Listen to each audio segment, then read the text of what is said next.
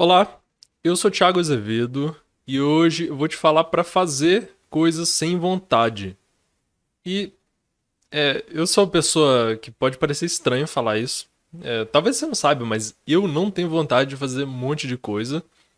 E eu tenho dificuldade mesmo em criar essa vontade. Então eu não vou te dizer que ah, basta ter vontade, vontade tem que mudar essa mentalidade e ter vontade de fazer as coisas, pega e faz. Não é tão simples assim. E eu vou te explicar.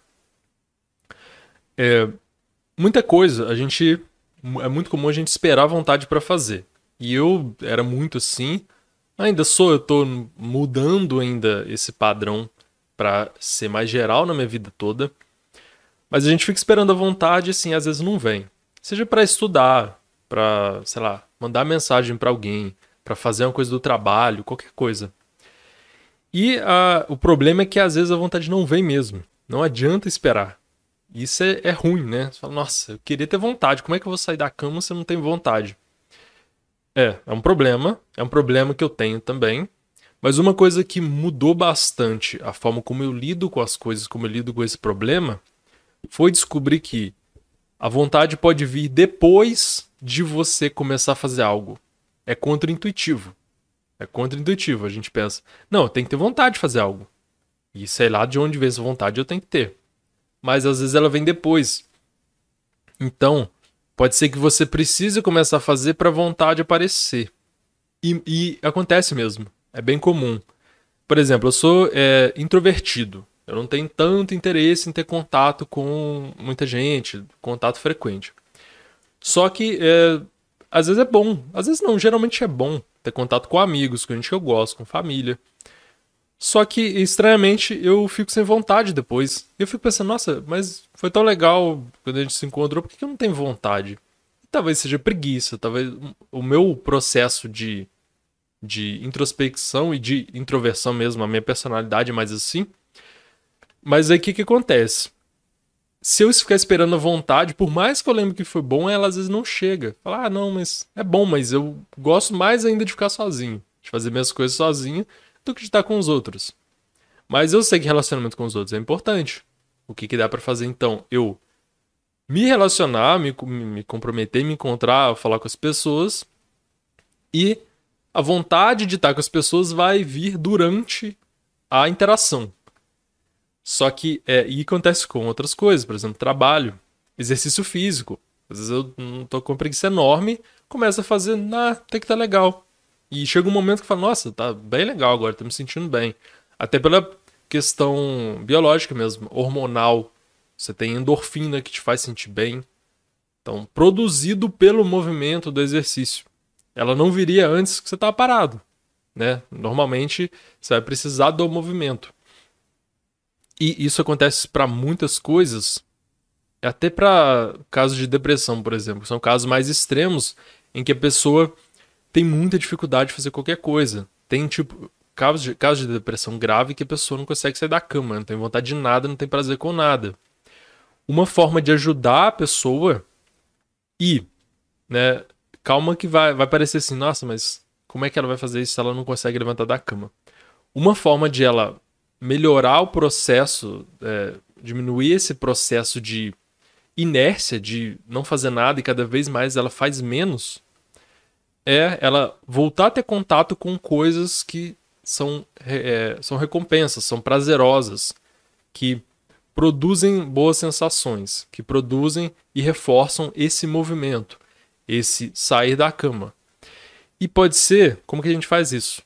No começo, e caso de depressão grave, às vezes não vai funcionar só a pessoa fazendo, ela pode precisar de uma ajuda especial, uma ajuda bem específica, talvez com medicação também, dependendo do caso, quando é muito grave, psicoterapia individual.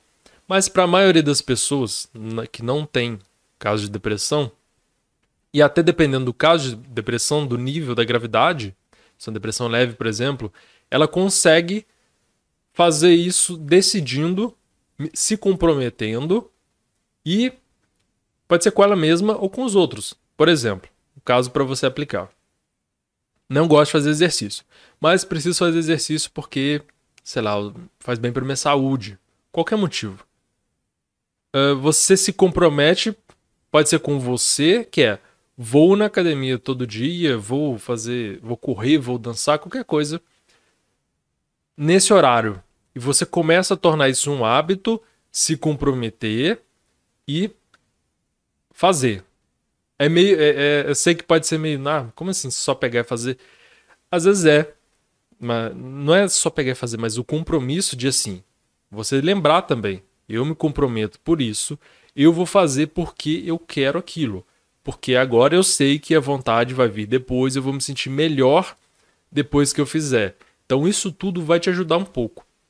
Pode ser também útil você se comprometer com outras pessoas ou publicamente, porque aí você não fica só entre você. Você pode se sabotar, ah, só hoje não vou. Se comprometendo com outras pessoas, elas podem te cobrar. Então, essa pressão social você pode usar ela de um jeito mais positivo, que é te tirar da inércia, te puxar ali, você tá sentado no chão, a pessoa te puxa pelo braço, te levanta, e daí você vai. Então é outra forma de se lidar com isso. Mas a ideia principal é falar do princípio mesmo, que é muitas vezes a vontade vem depois. Então você pode aplicar esse monte de coisa, sabendo disso, isso já te diminui a chance de você ficar na inércia, de você ficar esperando a vontade aparecer.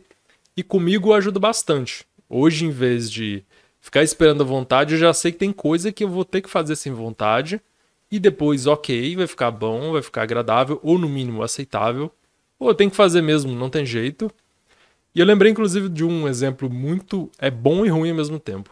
O exemplo é bom que é o seguinte: trabalhar. Ninguém, quase ninguém, muita gente não tem vontade de trabalhar é, quando tem um trabalho ruim. Tem que acordar cedo, tem que estar 6, 7, 8 horas da manhã lá. Tem gente que até menos. Mas por que, que você faz? Porque você é obrigado. Então você não tem vontade, mas você é obrigado, você tem um compromisso Além disso, óbvio, tem medo de ah, preciso de um trabalho, senão vou ficar sem dinheiro, enfim. Isso tudo te move também. Então é outro, outra forma de dizer que nem só de vontade vive o homem. Nem tudo precisa de vontade para acontecer. E, e, eu falo isso também por experiência própria, porque eu tento aplicar isso à minha vida. Então, para muita coisa eu tenho liberdade de não fazer mas eu uso isso de entender que não adianta eu ficar esperando ter vontade. Eu tenho que fazer. Isso me impulsiona. Até gravar vídeo. É bom. Eu gosto de gravar vídeo do resultado depois, de a gente conversar, de trocar ideia. Mas às vezes eu penso, nossa, vai dar trabalho. Tem um monte de coisa. Tem câmera, microfone, luz, tem que ficar arrumando isso. Tem que testar o áudio, um monte de coisa. Tem que arrumar cabelo, botar uma roupa decente. Né, não ficar com, de pijama. Mas depois é bom. E às vezes eu vou, vou direto, falo, nossa, tá legal, eu vou gravando, gravando, gravando. E mas dependeu de eu começar a fazer mesmo sem vontade. Né? Então é um exemplo bem concreto, bem particular para você também. Você tem algum exemplo disso? Você já aplicou? Você já fez isso? Você faz ou pretende aplicar? Conta aí. Em que caso específico você pretende aplicar? No que? O que, que você vai fazer com essa informação? Que isso é importante também. Você pegar essa informação, colocar ela em prática, se ela é útil para você, e ver os resultados. E manter isso se isso tá te fazendo bem.